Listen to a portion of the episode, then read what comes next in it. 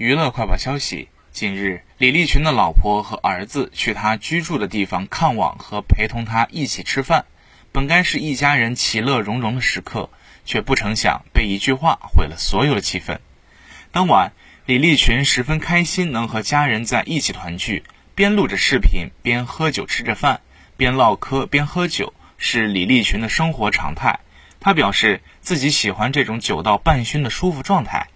李立群或许酒精上了头，想到了自己已经七十多岁，身体一天不如一天，再加上退休之后人的时间多了起来，就容易伤春悲秋，居然借着酒劲儿，当着儿子的面立了一份简单的口头遗嘱。他提出，老家的房子不分配，孩子们以后想回去住就住，如果卖出去，就有两个儿子平分，台北的房子则给兄弟二人平分，上海的房子留给女儿。听了这句话，李立群的儿子当场就黑下脸来，不同意这个提议。面相本就严肃，眉头一皱，更显得凶神恶煞。